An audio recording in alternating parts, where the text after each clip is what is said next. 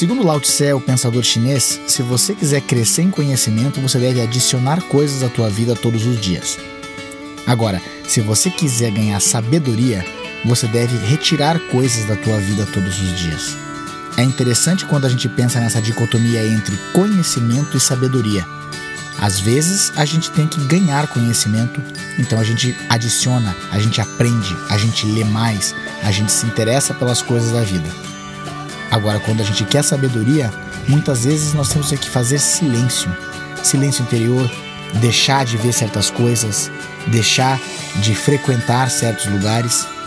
E quando a gente pensa em sabedoria, muitas vezes é essa ideia da gente desligar um pouco do mundo.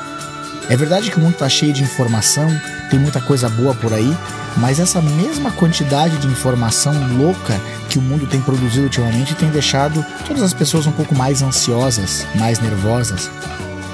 Vamos buscar um pouco mais de tempo para a gente, buscar um pouco mais de silêncio, interagir mais com as pessoas à nossa volta e menos com o mundo que às vezes nos deixa um pouco ansiosos. Esse equilíbrio de conhecimento e sabedoria que é importante que a gente vá buscar. Vamos começar a semana então buscando mais essa ideia de sermos sábios e aprendermos no meio do caminho também. Boa sorte, sucesso e boa semana.